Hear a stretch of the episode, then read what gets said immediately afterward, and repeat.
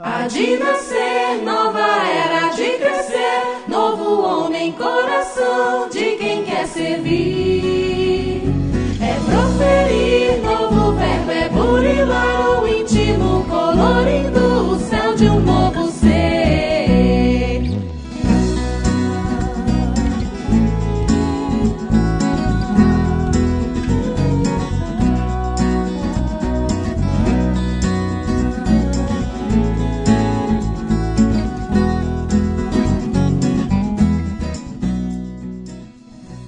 Olá pessoal, estamos iniciando mais um episódio do Pode Ser. Aqui é Tiago Franklin e a verdadeira doutrina espírita está no ensino que os espíritos deram, e os conhecimentos que esse ensino comporta são por demais profundos e extensos para serem adquiridos de qualquer modo, que não por um estudo perseverante feito no silêncio e no recolhimento. Allan Kardec na introdução do Livro dos Espíritos. Olá pessoal, aqui é Haroldo Dutra Dias. Minha frase é do Casimiro Cunha, do livro Assembleia de Luz. Repara a luz da esperança, sempre viva, sempre acesa, fulgindo sem descansar na bênção da natureza. Olá pessoal, meu nome é Júlio Corrade e a minha é uma pergunta: há espíritos? Olá pessoal, aqui é Wagner de Assis e a minha frase é simples: é do, o que é o Espiritismo? O Espiritismo prende-se a todos os ramos da filosofia, da metafísica, da psicologia e da moral. É um campo imenso que não pode ser percorrido em algumas horas. É ao mesmo tempo uma ciência de observação e uma doutrina filosófica. Podemos defini-lo como uma ciência que trata da natureza, origem e destino dos espíritos, bem como de suas relações com o mundo corporal. Kardec. É isso aí.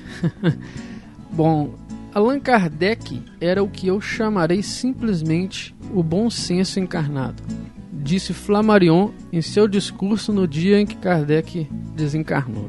O bom senso significa forma sensata e equilibrada de decidir e julgar, razoabilidade, prudência, forma de agir que não é afetada pelas paixões, que se pauta na razão e no equilíbrio de acordo com o padrão e a moral. Em maio de 2019, estreou o filme Kardec, a história por trás do nome, que retrata a vida do codificador da doutrina espírita e a partir de suas descobertas perante o fenômeno das mesas girantes no século XIX na França. Nós convidamos o Wagner de Assis para poder nos contar um pouquinho como é que foi essa jornada, trazer para a gente a vida de Allan Kardec. Então vamos para mais um episódio do Pode Ser. Há de nova era de crescer, novo homem, coração de quem quer servir. É proferir, novo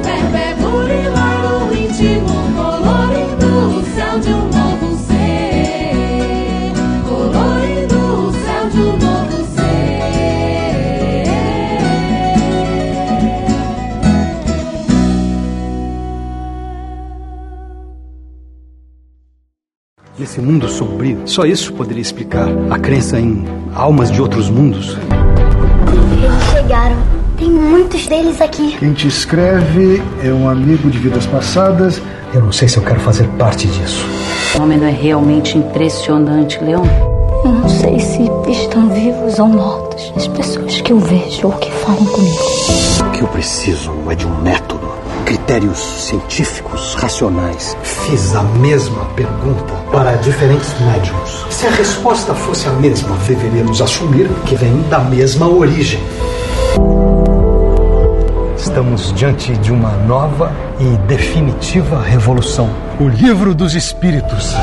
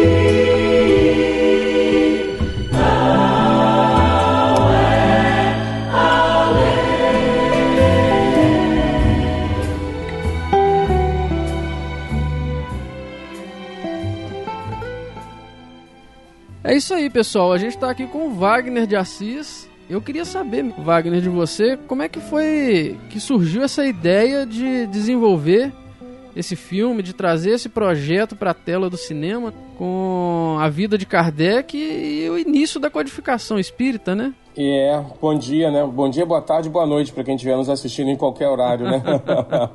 o Marcel Sotomayor, o, o biógrafo, estava trabalhando numa, num texto sobre o Kardec em segredo. Ele me disse depois que de tanto conversar e tentar entender Chico Xavier, ele precisou ler Kardec. O Chico era, era uma figura tão extensa, tão com tanta variação de entendimento, é, de tanta virtude, tanta qualidade, que é, ele só conseguia entender o Chico lendo Kardec. E o próprio Chico falava para ele, né, na dúvida, leia Kardec.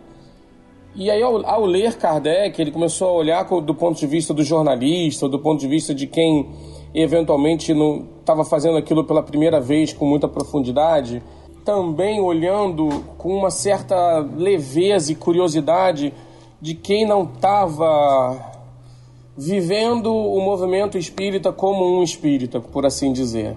Acho que tinha ali nele um distanciamento que permitiu que ele olhasse um monte de coisa eventualmente nova na abordagem de Kardec. E ele resolveu fazer uma biografia do Kardec e quando ele estava já do meio para o final, ele me procurou sugerindo que eu levasse a biografia para o cinema. Eu estava logo depois do lançamento do Nosso Lar, um ou dois anos depois do lançamento do Nosso Lar. Eu confesso que eu me assustei porque eu não tinha pensado nisso. Incrível. Eu, depois eu penso assim, como eu nunca tinha pensado em levar o Kardec para o cinema, eu não tinha pensado.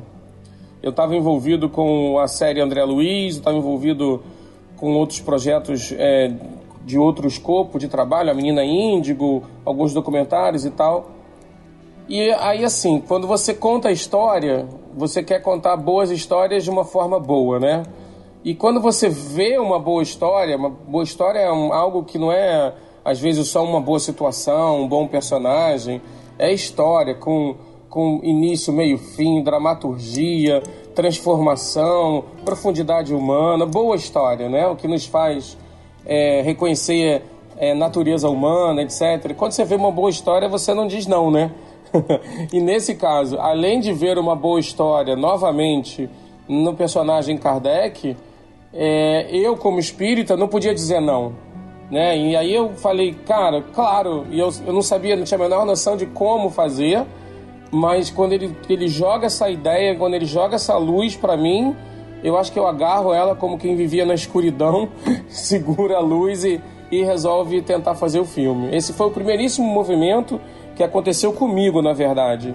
É, alguns meses depois, a Conspiração Filmes anunciou que queria fazer uma biografia do Kardec, ou seja, a mesma história estava germinando lá dentro numa outra empresa que eu não sabia. Olha. Aí eu pensei assim, pô, nada mais kardeciano do que isso, né? Quando na verdade ela tem que aparecer, ela aparece por diferentes lugares diferentes. E, e assim foi. Nós conversamos e o projeto nasce cerca de seis anos atrás na combinação dessas duas paralelas aí que queriam contar Kardec no cinema. Fala um pouquinho da Conspiração Filmes, qual que empresa é essa, Wagner, para quem não conhece? É, assim. o, o, hoje a Conspiração Filmes é uma das maiores produtoras independentes do Brasil, né? Ah. É uma empresa, talvez de, no Rio de Janeiro, depois da TV Globo, é a maior empresa. Eles têm uma um portfólio de trabalhos enorme, não só em cinema, se não me engano, são mais de 40 filmes já em cinema e em publicidade e televisão. É, e eles têm uma área de biografias, Haroldo, que essa área fez Dois Filhos de Francisco, ah, fez Gonzaga. E agora, por exemplo, eles vão filmar, o Breno Silveira vai filmar a biografia do Roberto Carlos. Então eles têm uma área voltada para cinebiografias. E o Kardec era um dos nomes mais importantes lá. E quando eles anunciaram isso, eles não tinham um diretor envolvido ainda. E aí eu liguei e falei, olha, eu tô fazendo a mesma coisa. Como eles me conheciam, eu assim, pô, se você tá fazendo a mesma coisa e a gente quer fazer, vamos sentar e fazer junto. Não adianta duas é. coisas brigarem, né? Vamos somar esforços. E assim foi. Interessante, né? Já começou aí com a sincronicidade, uma... Exatamente. É. Agora, olha que interessante, você falou em seis anos para poder nascer um projeto. Cinema é uma é uma indústria, né, Wagner? É um negócio que não. Eu pensei hoje e amanhã tá pronto, né? Não existe isso no cinema, né? eu costumo dizer que em cinema nada é simples, nada é rápido e nada é fácil. E mormente nada é barato. Ah, isso, é, isso né? eu ia completar agora, né? é, você até pode fazer projetos de baixo custo, então isso não é uma lei, mas esses projetos de baixo custo não vão ser simples, não vão ser fáceis, não vão ser rápidos. e aí é isso mesmo. Hoje em dia, um, o, o tempo de maturação de um projeto cinematográfico entre sua entre a luz verde, por assim dizer, né? o green light, como os americanos batizaram esse momento. É. O green light de ideia, o green light de desenvolvimento até a tela, né? até o dia do lançamento, gira em torno de cinco anos. É, é o que a gente acaba fazendo. Por isso que a gente tem vários projetos em diferentes estágios de desenvolvimento. Olha, e o ideal era que a gente pudesse ir tirando do forno né, esses projetos, mas eventualmente não acontece. Aí você tem alguns gaps, alguns espaços de produção que infelizmente é, não conseguem ser muito periódicos assim, infelizmente, né? Agora, Wagner, o filme ele é inspirado no roteiro do livro, né? Quer dizer, inspirado na biografia. É. Mas você Isso. foi o roteirista, você assinou lá conjuntamente com outra pessoa, né? Sim. É, como... é eu, eu assumi a condução do roteiro. O, o Baião, que é um roteirista de cinema muito conhecido já, um jovem, é, foi me acompanhando no processo de desenvolvimento. Ele tinha feito um primeiro tratamento, quando eu entrei já existia esse primeiro tratamento, e aí eu sugeri que a gente recortasse o filme é, onde a gente começa, onde a gente termina, né? Ou seja, que a gente sugerisse não contar uma, uma, uma história extensa, porque você tem uma hora e quarenta, uma hora e cinquenta, duas horas no máximo para contar. Então, com esse recorte cinebiográfico que eu sugeria, eu, eu fui escrevendo o roteiro e, obviamente, é, é, chega a ser estranho dizer que o filme é completamente baseado na obra do Marcel, com todo respeito à obra do Marcel, porque por mais coisa inédita ou não que a obra do Marcel tivesse, o Kardec é um, é um personagem não só de domínio público, mas é um personagem que já foi descrito e escrito em tantos lugares diferentes, né? O próprio Camille Flammarion fala dele no, à beira do túmulo, o Henri Sossi, o Thyssen e o Vantuil tinham feito um trabalho enorme sobre Kardec. O Canuto Abreu tinha feito muita coisa. Então, é, é óbvio que tudo isso foi alimento para gente dentro da nossa proposta inicial. A outra produtora que, né, que entrou em contato, a Conspiração, a conspiração ela também estava é, partindo do, do mesmo livro? Não, não. Não porque quando o Marcel me procurou, ele cedeu os direitos do livro dele para mim. Ah, entendeu? Sim. Então, quando eu e o Marcel nos aproximamos da conspiração dizendo, olha, esse conteúdo... E aí tem uma coisa bacana, porque assim, a forma que o Marcel abordou a história do, do Kardec, para mim foi muito legal do ponto de vista de poder falar do Kardec para todo mundo como ele aborda do ponto de vista jornalístico, não adjetivando, uhum. não santificando, trabalhando pelos fatos e investigando fatos e fatos e fatos e fatos, estejam eles completamente direcionados à verdade dos fatos, enfim, ou não. É, e eles estão, a sua grande maioria, fora as coisas que vão ser apresentadas ainda pela frente. Para mim, aquela abordagem humanística do ser humano era o que nos guiaria. Gente, a gente precisa tirar o Kardec do retrato da parede. A gente precisa tirar o Kardec da capa do livro. E isso me guiou muito, entendeu? É, isso que eu, eu fiquei pensando na hora que eu falei assim, poxa, o que, que eu vou perguntar pro Wagner, né? E aí. e aí a gente tem lá no ser uma, um quadro do Kardec, eu fiquei olhando pro quadro do Kardec e falei assim, esse não é, não é a personalidade que o Wagner trouxe pra tela do cinema. Como é que foi encontrar essa persona do Kardec, essa persona que você trouxe para a tela do cinema, diferente daquela foto de cara fechada, do bigode assim para baixo? Como é que foi encontrar esse, esse é Kardec? Esse, esse é o X da questão, viu, Thiago? É, isso que nos moveu. É essa descoberta que nos moveu.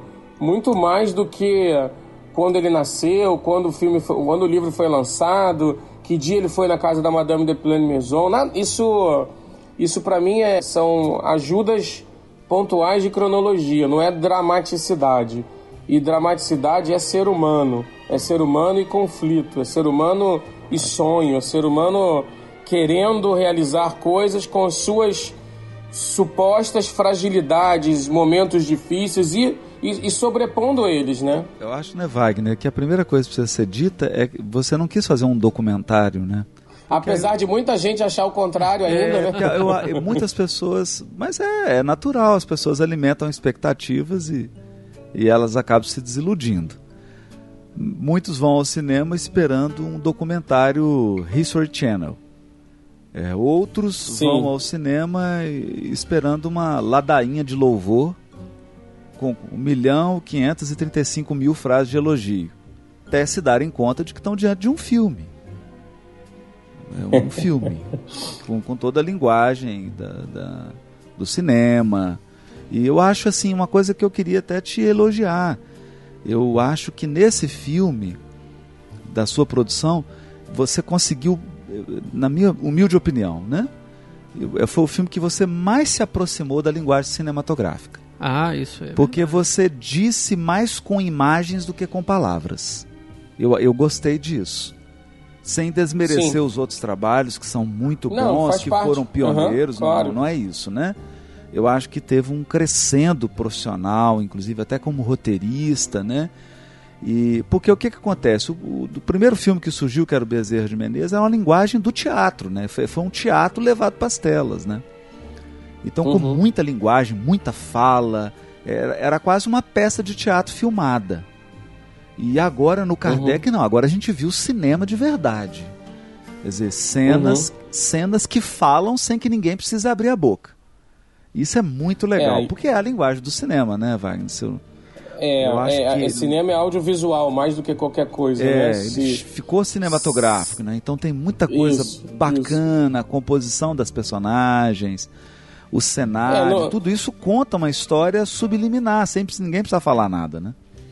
É, eu não vou negar, óbvio que a gente, a maturidade e a prática vão nos ajudando, né? Eu entendo o que você está falando, concordo sim, a gente espero que o meu próximo filme eu esteja dizendo a mesma coisa, né? Do ponto de vista de que a gente melhora na forma de contar a história, a gente aprende o que é o mais essencial e como isso funciona naquele meio de comunicação. Então, eu estou muito feliz, particularmente com o resultado.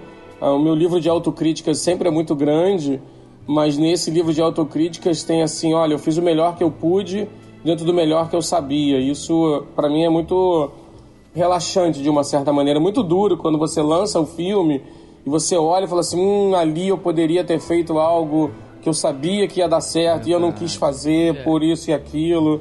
Então, nesse nesse nesse filme especificamente, eu tenho eu tenho uma boa consciência em relação a isso, uma, uma consciência bem leve e positiva em relação a isso, independente das críticas, claro.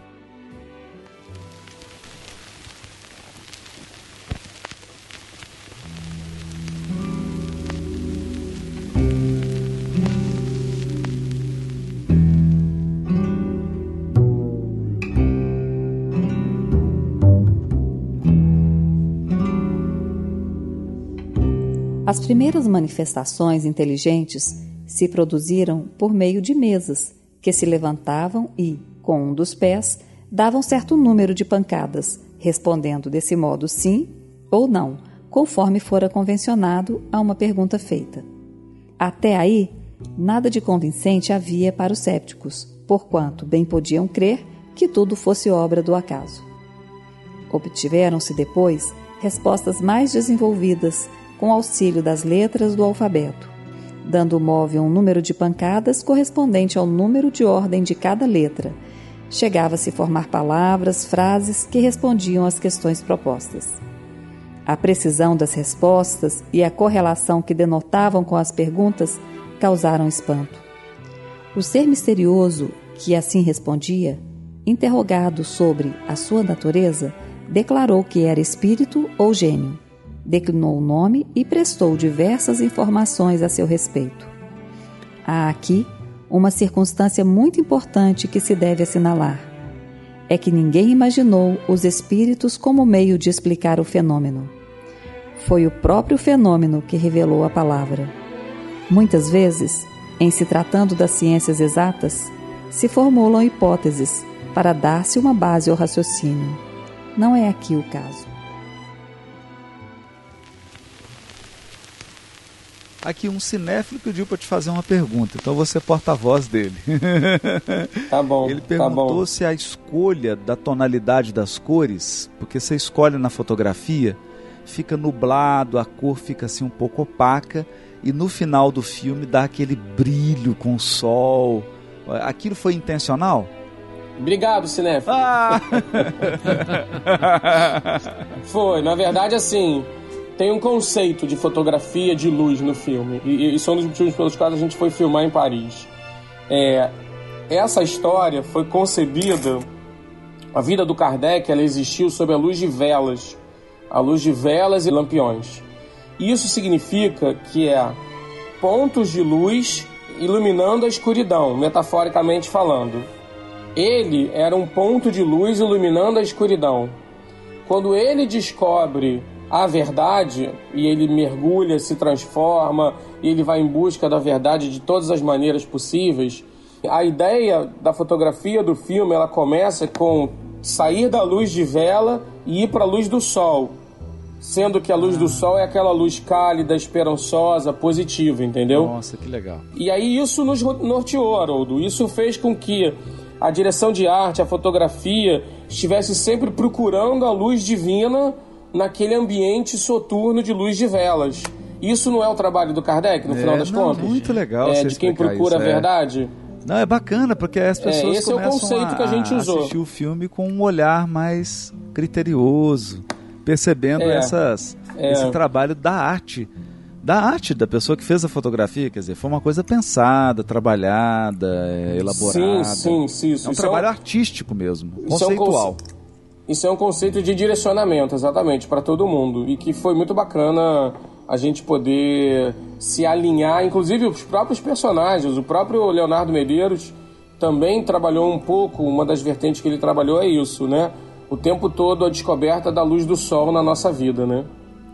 Agora, uma coisa que eu achei muito bacana é porque você é, trouxe um personagem, inclusive você renomeou ela, né? Porque agora é só Gabi, né? A minha esposa falou assim, você tem que falar da Gabi lá. Eu falei, Gabi, quem? Gabi?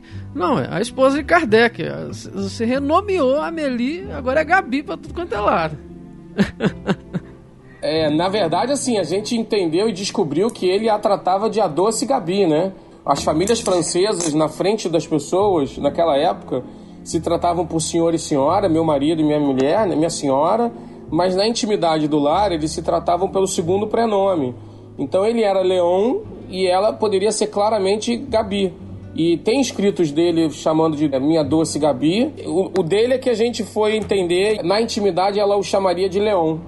Que é Léo, né? Enfim, de Leon, de Leonardo, enfim. Porque o primeiro nome dele é E- e- Denizar, não é isso? Hipólite, Hipólite. É, não é Hipólite, Né? você viu o trabalho da Simone Privato? Ah, que sim, você está falando do ponto de vista de é, registros, é da né? De- de nascimento, né? A gente sempre Sim, falou isso. sim, sim. é, é, Sim. Teve uma retificação no registro e tudo e tal. Mas o Sim, segundo sim. nome é Leon, é bacana porque é ela chamava Exatamente. carinhosamente, né?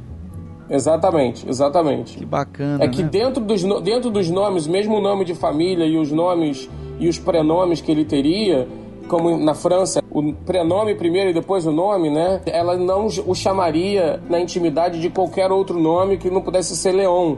A gente conversou com alguns franceses, historiadores e roteiristas, né? O filme passou por, inclusive, por uma consultoria. Nunca falo isso, engraçado, tá no crédito.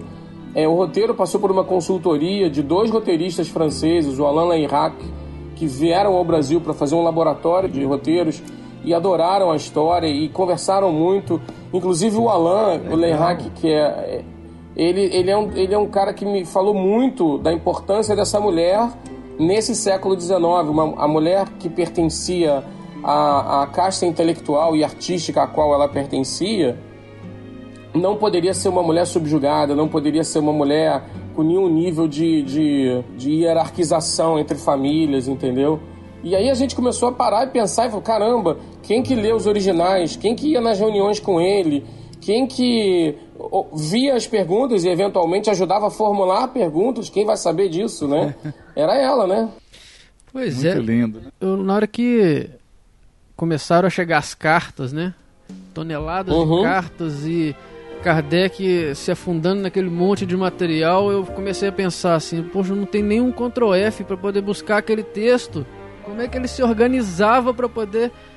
Pô, cadê aquela mensagem que eu recebi do médium tal para poder verificar se bate com essa mensagem? Não tinha computador, não tinha nada. Eu acho que você trouxe uma outra imagem também para o movimento espírita de como surgiu a codificação de, de da quantidade de material que Kardec devia ter juntado ali para poder estar tá desenvolvendo todo esse trabalho, né? É, você abre a porta da casa desse, desse casal, né? E você começa a investigar o que acontecia ali dentro.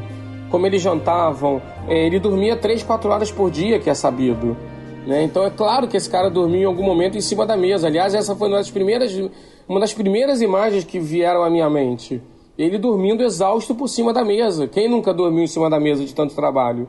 Né? E assim, ele ali envolvido naquele caos que ele certamente entenderia como realizar, assoberbado de trabalho, com a ajuda dela e assim, exausto, sujo de tinta, descabelado. Isso para mim é de tanto valor, isso para mim é, tem força nisso, dramaticamente, uma, e que, enfim, eu não consigo ver diferente. É esse homem incrivelmente forte que passou por todas essas dificuldades que fez esse trabalho, né? Isso para mim é de um valor enorme, gente. Aí eu tô, sou eu adjetivando a obra, né? Enfim, que a gente nem, nem quis fazer isso, né? Bom também que você construiu é, as licenças poéticas também, que ficaram muito equilibradas. Claro. Muito a gente tinha que ter licenças né? poéticas, né, Haroldo? A gente não. Se você for filmar a realidade, ela é infilmável dramaticamente. Ponto.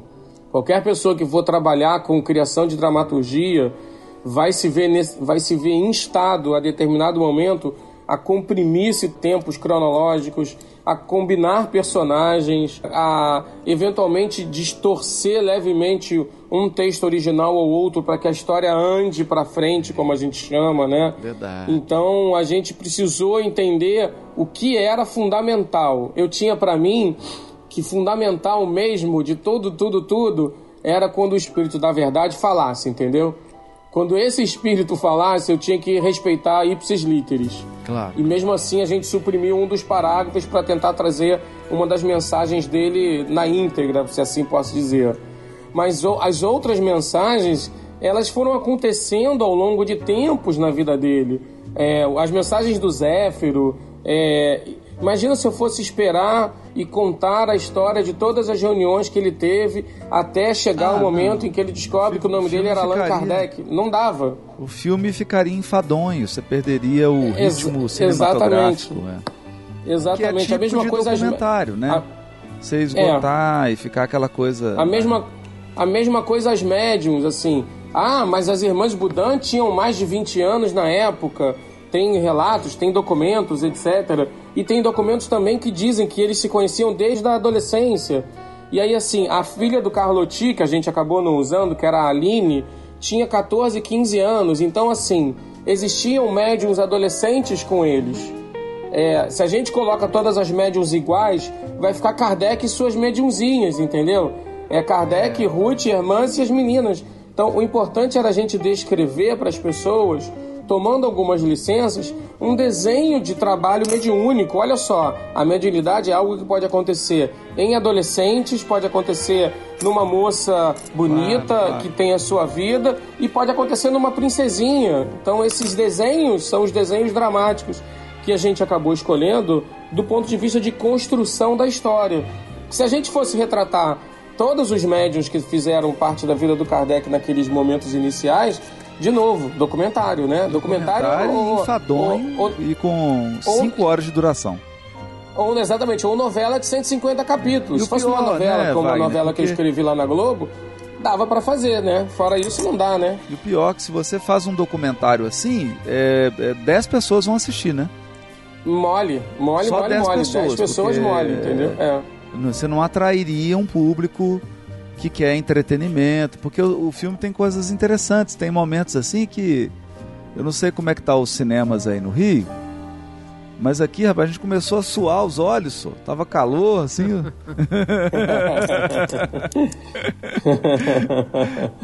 Tem umas três vezes É, assim que dá um aperto. Aí a gente não chora, né, Wagner? Mas escolhe, escorre meia lágrima, assim, né? eu chorei, eu chorei nas filmagens, Haroldo. Eu chorava nas filmagens. Eu chorei quando eu vi o, o Kardec pelo reflexo do espelho do lado do livro a primeira vez, lá em Paris. E eu não me contive. Eu falei, gente do céu. Quando eu vi o Leonardo deitado no chão, imaginando as fagulhas da fogueira, né? Que aquilo era uma imaginação, trazendo uma emoção em 30 segundos. Leonardo Medeiros, que eu quero dizer, né? O ator. Eu me emocionei. Eu me emocionei quando eles estavam dando comida para os pobres, para as pessoas. Pois é. É, o olhar deles. É, foram vários momentos de emoção, vários momentos. A cena em que eles conversam em silêncio à mesa, né? A cena, aquela cena também, aquilo ali, se não me engano, a gente teve dois takes somente. Assim, fizemos, fizemos o primeiro, eu já estava emocionado, para mim valeu. É, aí você faz o segundo só para garantir, né? Porque se der algum problema técnico, você tem o segundo. Mas você tá pronto, tá, tá perfeito, sabe? Então isso. Eu, e aí quando isso foi pra tela, tinha uma força de realidade que eu vi que aquilo era, era impressionante e impressionável de alguma maneira, entende?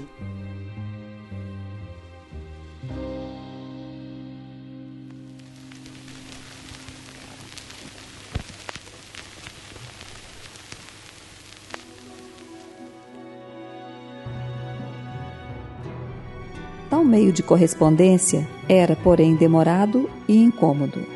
O espírito, e isto constitui nova circunstância digna de nota, indicou outro. Foi um desses seres invisíveis quem aconselhou a adaptação de um lápis a uma cesta ou a um outro objeto. Colocada em cima de uma folha de papel, a cesta é posta em movimento pela mesma potência oculta que move as mesas, mas em vez de um simples movimento regular, o lápis traça por si mesmo caracteres, formando palavras, frases, dissertações de muitas páginas sobre as mais altas questões de filosofia, de moral, de metafísica, de psicologia e etc. E com tanta rapidez quanto se se escrevesse com a mão.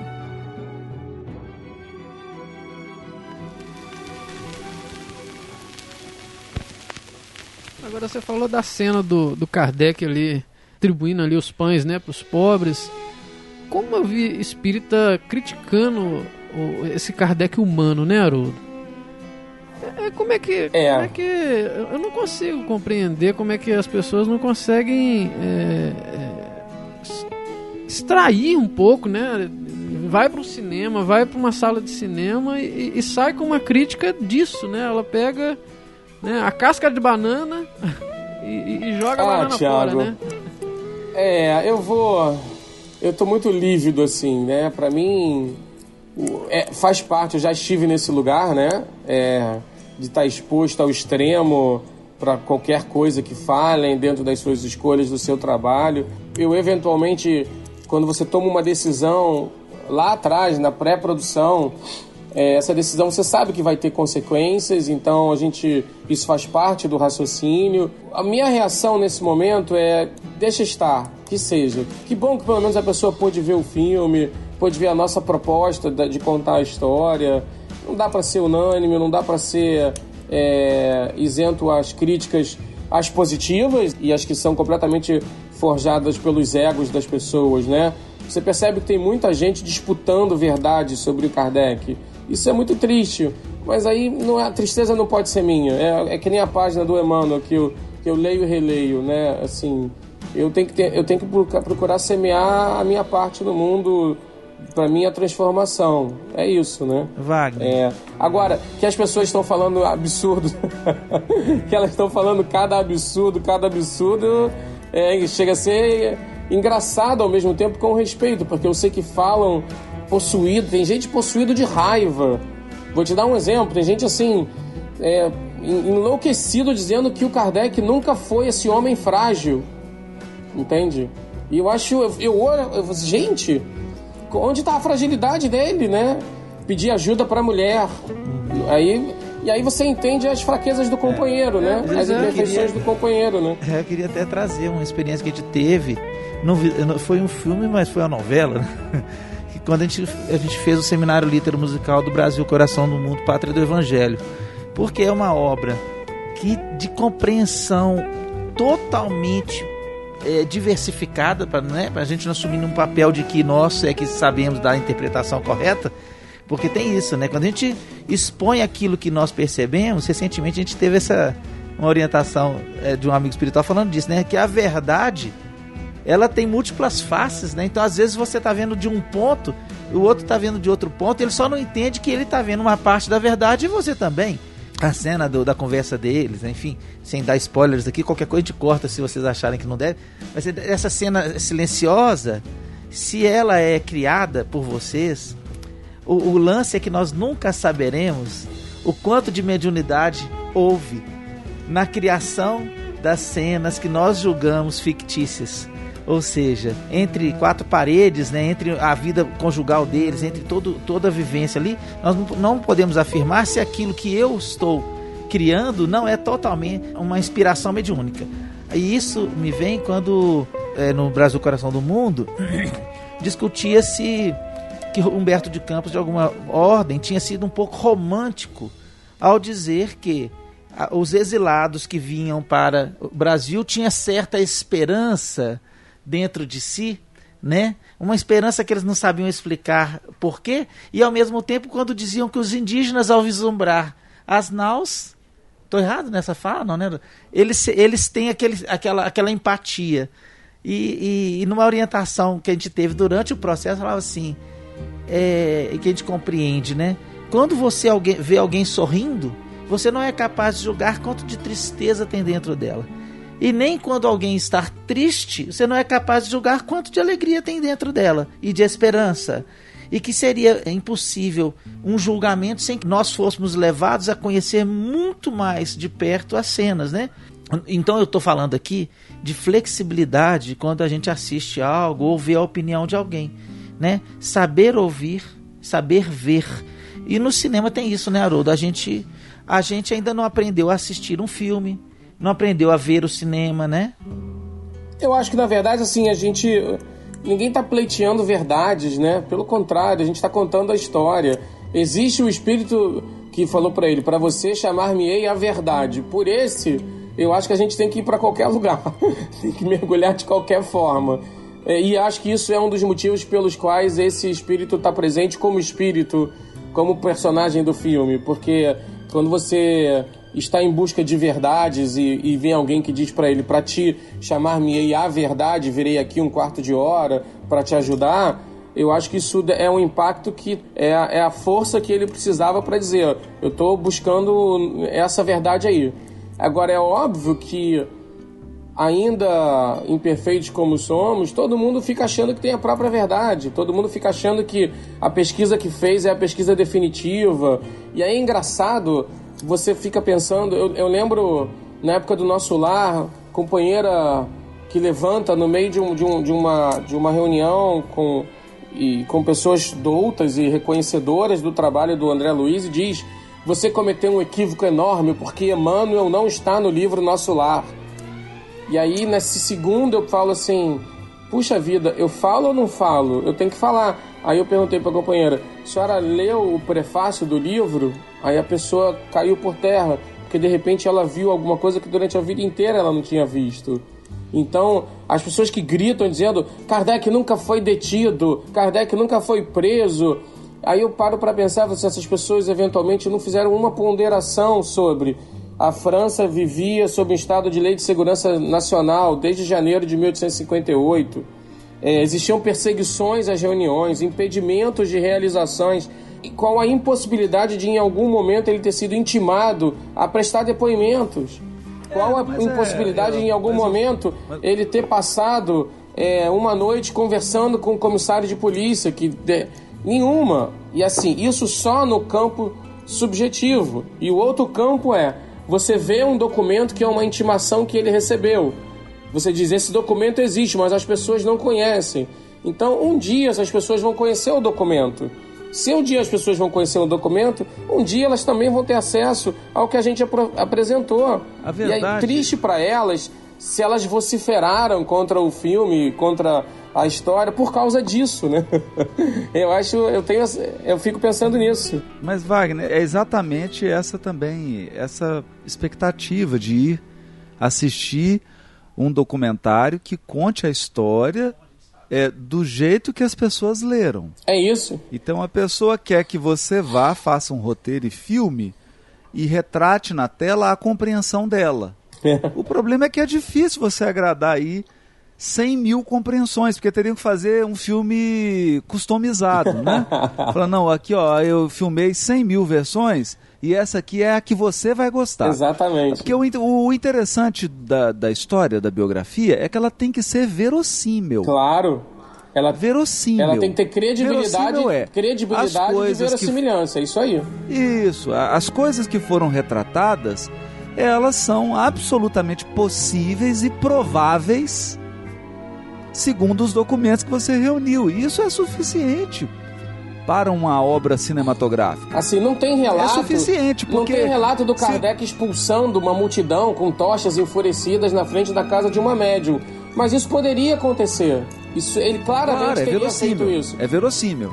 A gente assim, não sabe ele discu... se aconteceu. Ele escreveu, é ele escreveu artigos defendendo os médios, ele escreveu ferozmente defesas de seus, de seus estudos, etc. E ali a gente, inclusive, mediu o nível de intensidade de raiva dele, porque aí o Leonardo Medeiros, a gente entendeu, ele não está com raiva, ele está defendendo alguém que ele acredita que seja verdade. Então, é, a, a, possibilidade, a plausibilidade dele estar ali é, era grande. Exato. Se, se era plausível, se essa hipótese era viável, a gente teve a liberdade de colocar no filme para ajudar a contar a história. Que nem os dois caras que andam atrás dele. Quem são esses caras? São os perseguidores? São espíritos? Gente, ele mexia com vivos e mortos. O Kardec foi perseguido. Ponto. Se ele foi perseguido, ele pode ter sido perseguido espiritualmente, pode ter sido perseguido é, fisicamente. A gente fazia parte daquele tempo perseguição dessa forma. Então, se isso é plausível e nos ajudou a contar a história, a decisão que a gente tomou de usar foi essa. Eu, particularmente, tomei de usar foi essa, né? Eu assumo isso, numa boa. o legal que eu fico pensando é isso, né? É, é, a gente já passou por esse tipo de coisa a gente está com a esposa, aí acontece um fato. Aí a gente conta, ela fala, não, não foi assim não. E estávamos, a gente estava junto, né? um do lado do outro. Aí ela conta e tal. Então a gente, essa expectativa é, nossa de que os outros concordem com o que a gente viu, não tem que ter, não, não tem que existir. É, como a gente sentiu, muito menos. Me lembrou, Haroldo, o livro Boa Nova. Né? Da, da mesma forma se nós agíssemos, é, também estamos falando como espíritas, né?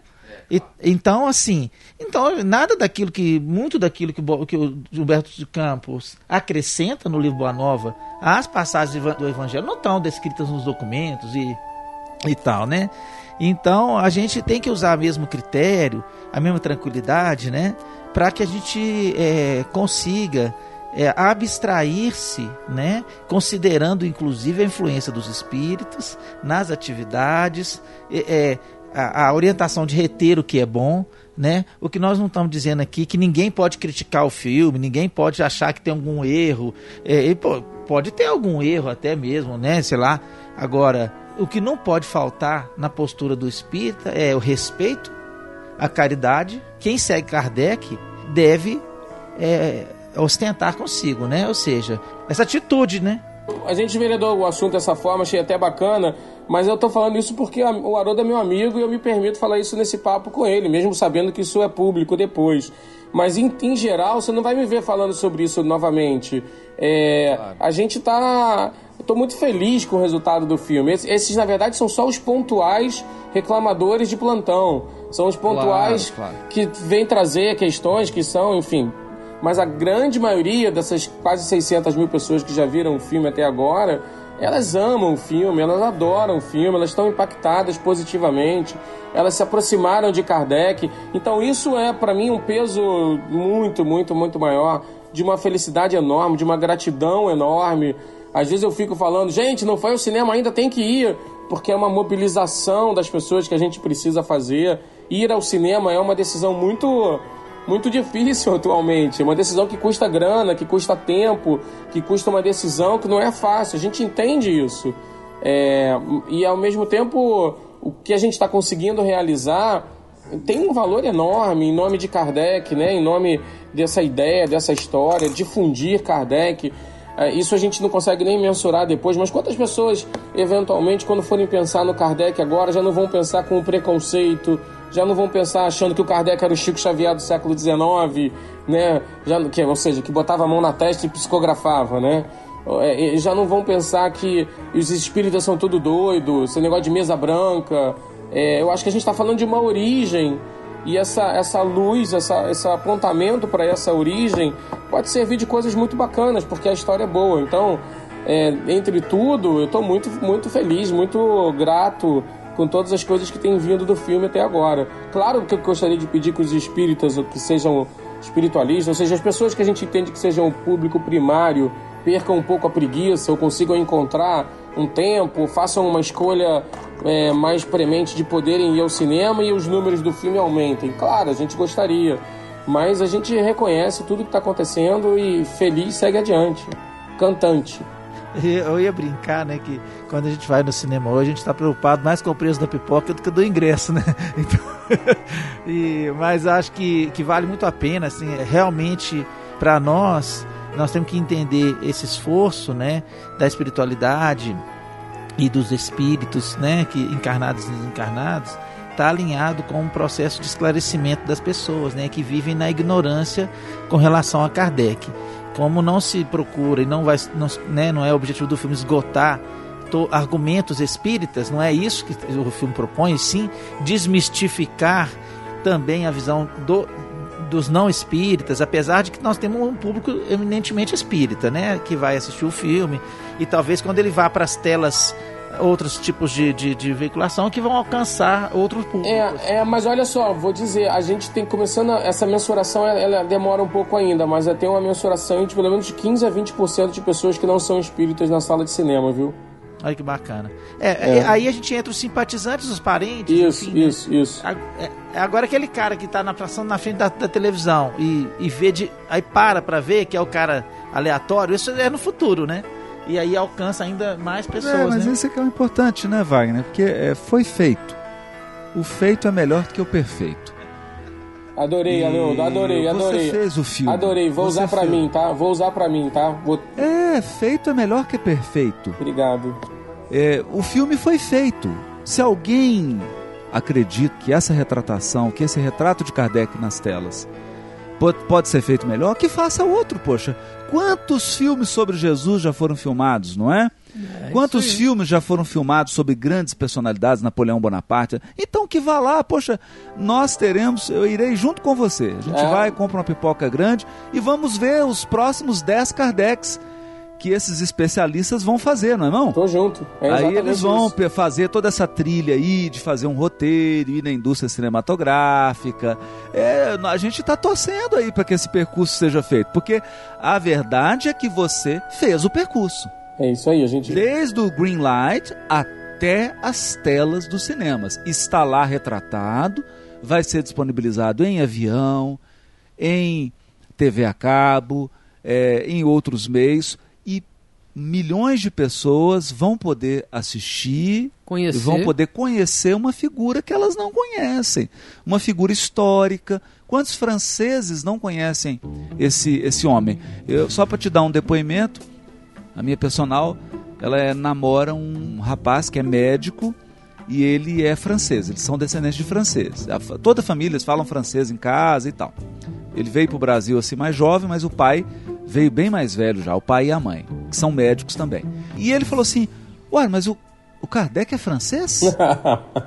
Eles foram ver o filme, né, por indicação minha, e falaram, ah, o Kardec é francês? É muito legal isso. Muito, muito legal. Então, tá feito. O tá ator, feito. o Haroldo, Esse o é, ator, é o importante, o ator, que tá fa, o ator que faz aquela figura do general, aquela figura que também é uma licença dramática, né? É, ele é francês, ele chama Christian Baltou. Esse ator, se você puser lá o, o currículo dele, ele já filmou com François Truffaut, entendeu? Nossa. É um cara espetacular que veio até nós assim, daquelas maneiras É, porque eu, era alguém que eu, eu queria que não falasse, que não precisava falar, então dava para ser um ator francês. Ele não conhecia Kardec.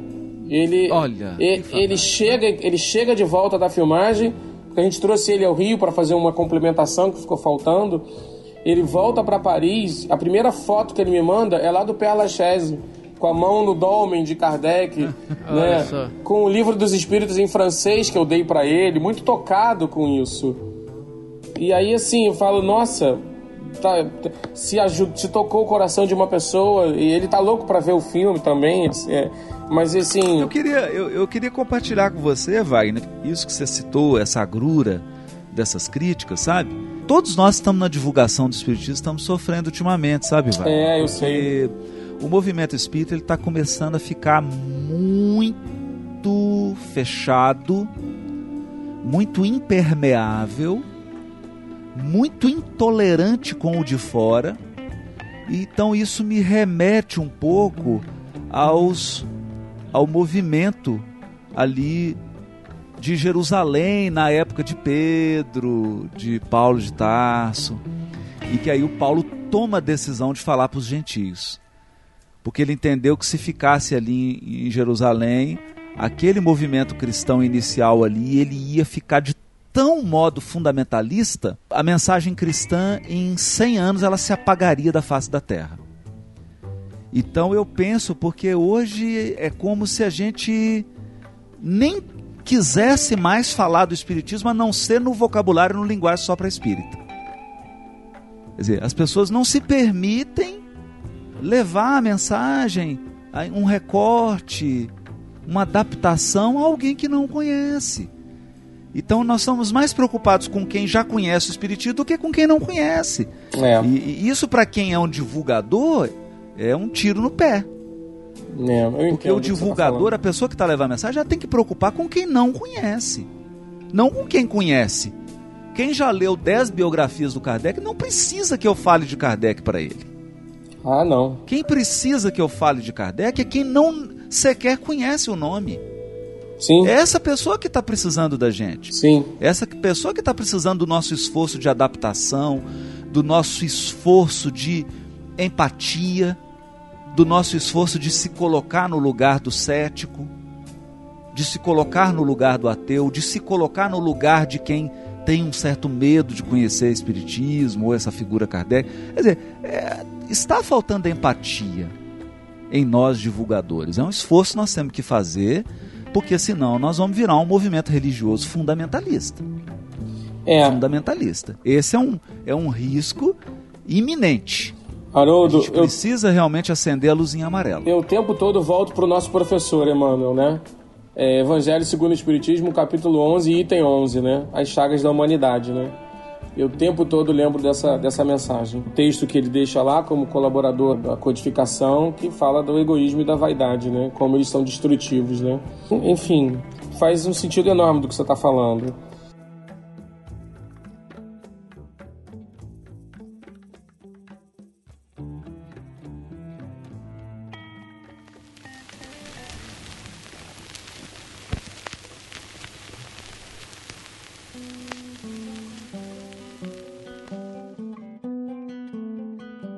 Reconheceu-se mais tarde que a cesta e a prancheta não eram realmente mais do que um apêndice da mão.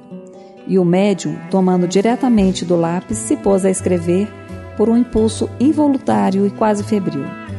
Dessa maneira, as comunicações se tornaram mais rápidas, mais fáceis, mais completas. Hoje é esse o meio geralmente empregado e com tanto mais razão quanto o número das pessoas dotadas dessa aptidão é muito considerável e cresce todos os dias. Finalmente, a experiência deu a conhecer muitas outras variedades da faculdade mediadora, vindo-se a saber que as comunicações podiam igualmente ser transmitidas pela palavra, pela audição, pela visão, pelo tato, etc.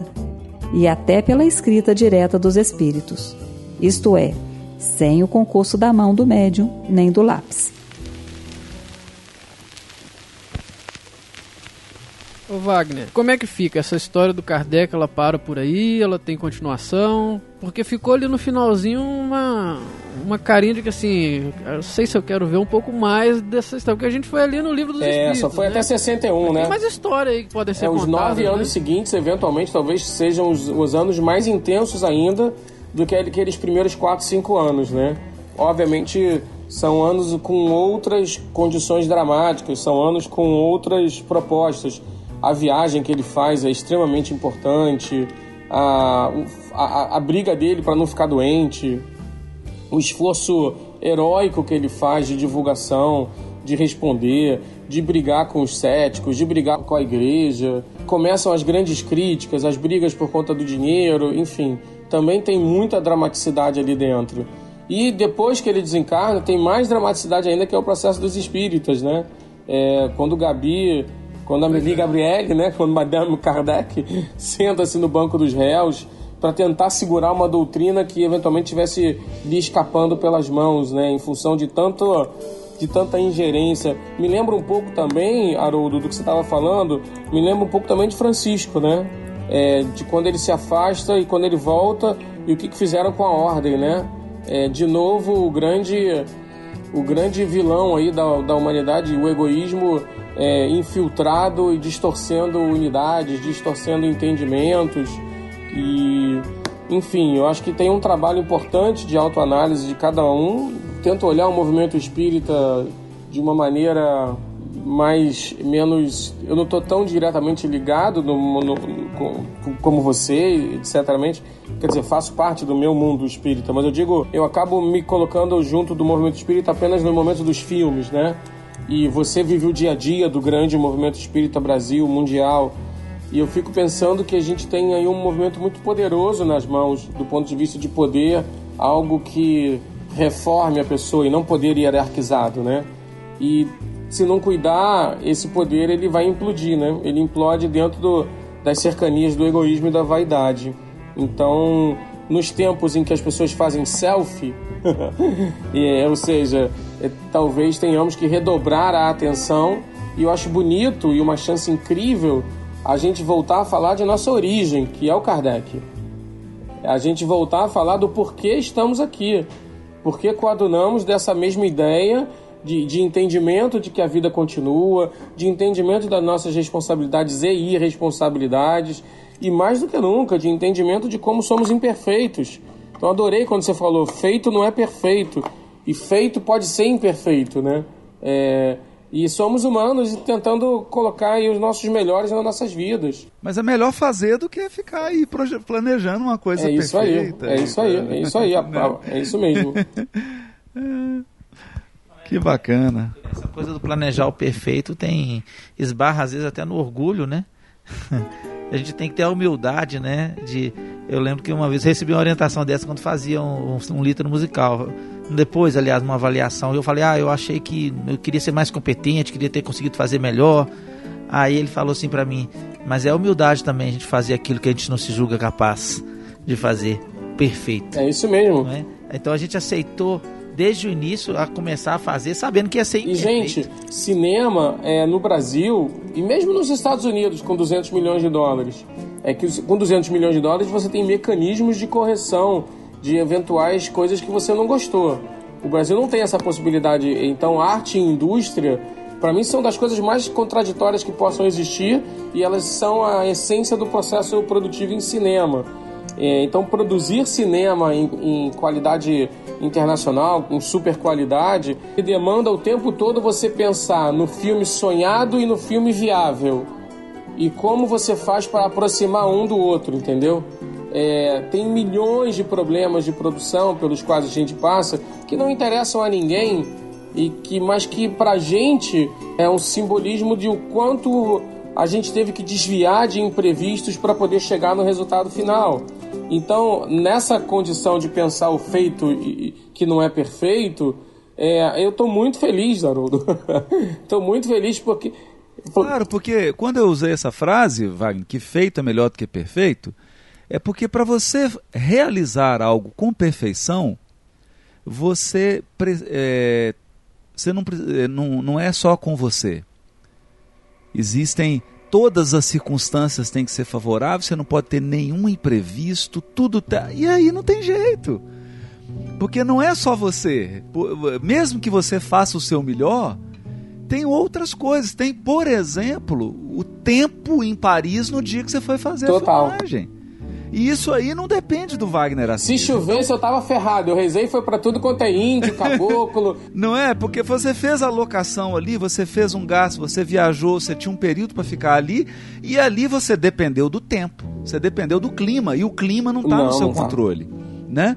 Você dependia da saúde dos atores, você dependia da perfeição do figurino, você é, dependia de uma luz, da luminosidade do ambiente, da câmera. Então é um, uma miríade de elementos, de variáveis que confluem e que chegam naquele resultado Absolutamente. final.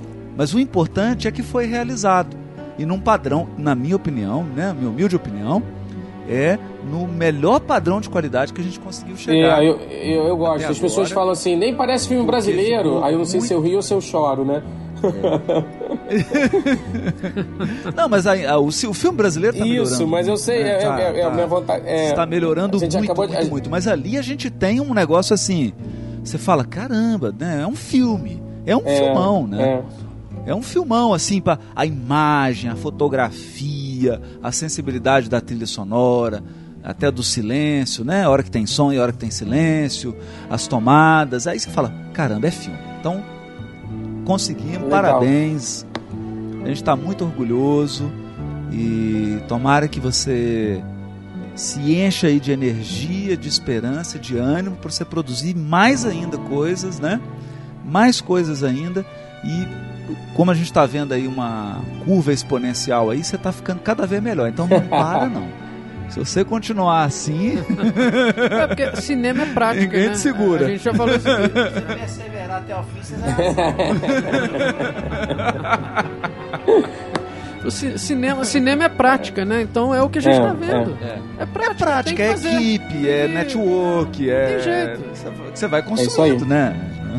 Agora sim, a gente queria agradecer muito o Wagner por ter se disponibilizado para a gente poder bater esse papo aqui foi com um prazer imenso que nós fomos ao cinema, assistimos Kardec, voltamos para assistir novamente.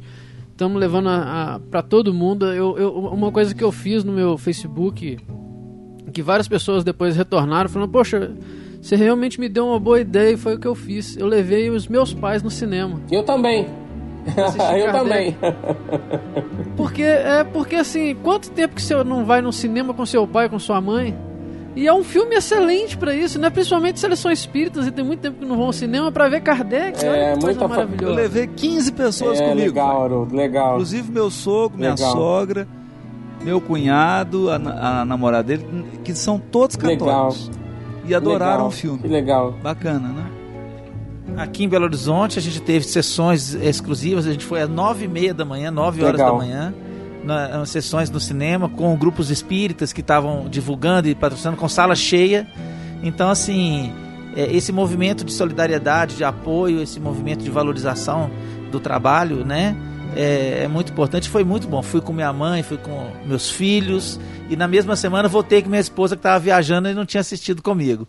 Então foi Legal, muito emocionante. Que bom. Muito, parabéns, Imagino. te agradeço. Que Deus te ampare, te ilumine. Lembrando que nós não fazemos nada disso sem a permissão divina e sem o amparo do mundo espiritual, né? Então, assim, que os espíritas entendam também, nós espíritas, não vamos apontar o dedo para ninguém, nós espíritas entendamos cada vez mais que as coisas estão acontecendo sob o amparo de Ismael, sob o apoio da espiritualidade e com um propósito de autoconhecimento, de conhecimento, de crescimento, se a gente souber aproveitar. Obrigado.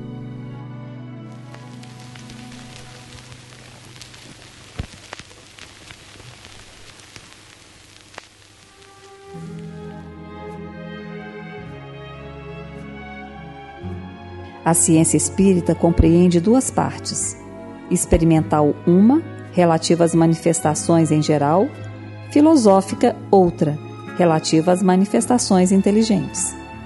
Aquele que apenas haja observado a primeira se acha na posição de quem não conhece a física senão por experiências recreativas, sem haver penetrado no âmago da ciência. A verdadeira doutrina espírita está no ensino que os espíritos deram, e os conhecimentos que esse ensino comporta são por demais profundos e extensos para serem adquiridos de qualquer modo, que não por um estudo perseverante, feito no silêncio e no recolhimento. Porque só dentro desta condição se pode observar um número infinito de fatos e particularidades que passam despercebidos ao observador superficial e firmar opinião.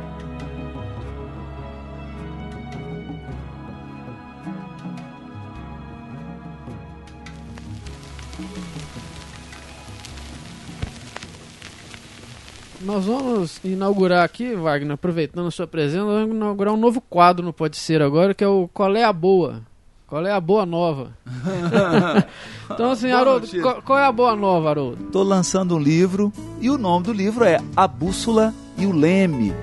Então, é um trabalho que eu faço na área profissional. Eu sempre fiz treinamentos em tribunais, instituições públicas, empresas. Então, ele não é um livro espírita, é um livro para espíritos. Lerei, lerei avidamente. Tenham eles corpo preciso, ou não. Preciso muito de bússolas e lemes atualmente. Isso aí. Parabéns, Haroldo. Parabéns mais uma vez. Você marcando um golaço. A ideia aqui desse quadro é cada um trazer uma boa nova. aí. qual, qual que é a sua boa nova, Júlio? Lá no Ser a gente tá com muitas boas novas, né? Primeiro que o Vira Ser desse ano é o livro Boa Nova.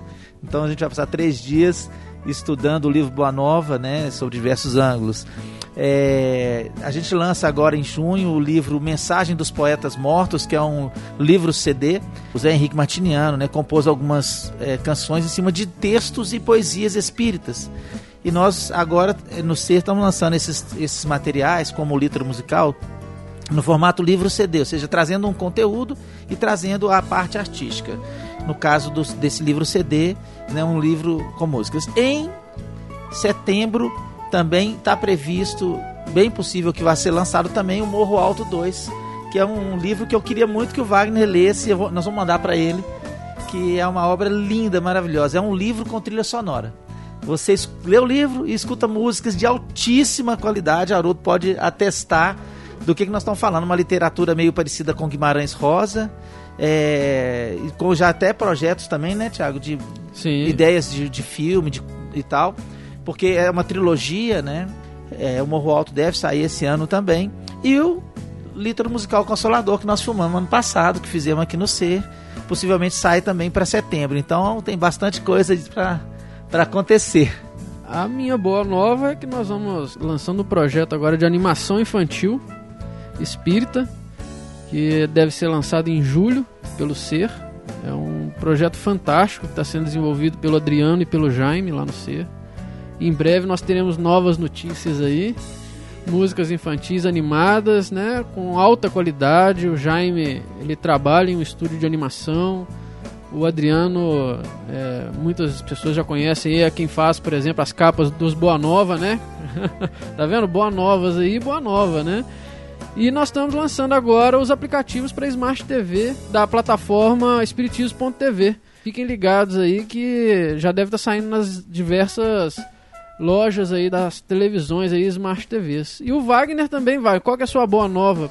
Oi, gente, a minha boa nova é assistir Kardec no Netflix a partir do dia 30 de agosto. Você que já viu no cinema tem uma oportunidade de novamente assistir. E para você que não teve a chance, tá aí.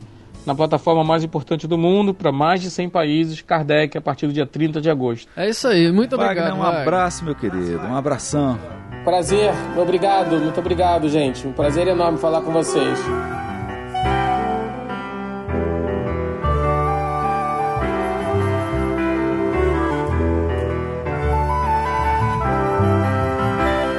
Há muito tempo um homem veio nos dizer que o amor é a lei maior de Deus.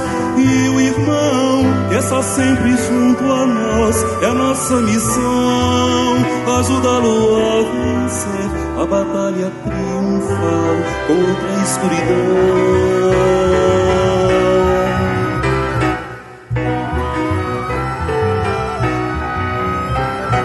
E este homem prometeu a quem ouvir no futuro um outro consolador que estaria para sempre junto a nós para nos guiar ao reino de nosso Pai, proposta maior de luz e renovação.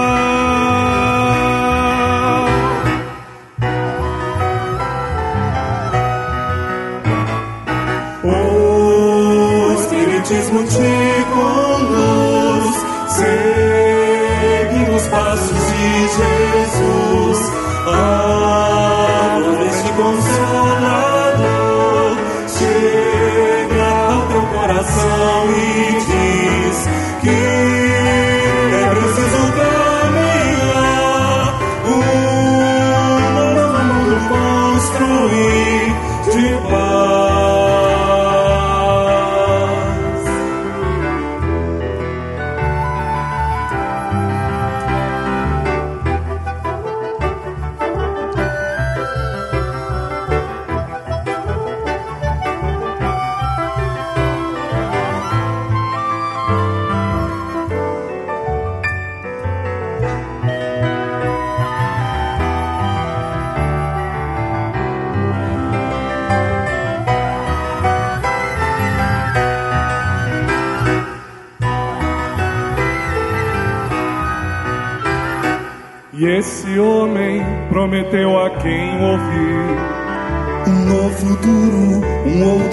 Consolador que estaria para sempre junto a nós, para nos guiar ao reino de nosso Pai, proposta maior de luz e renovação.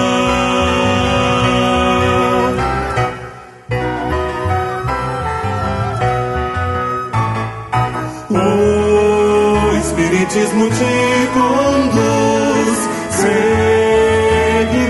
passos de Jesus. A voz deste consolador chega ao teu coração e diz que é preciso um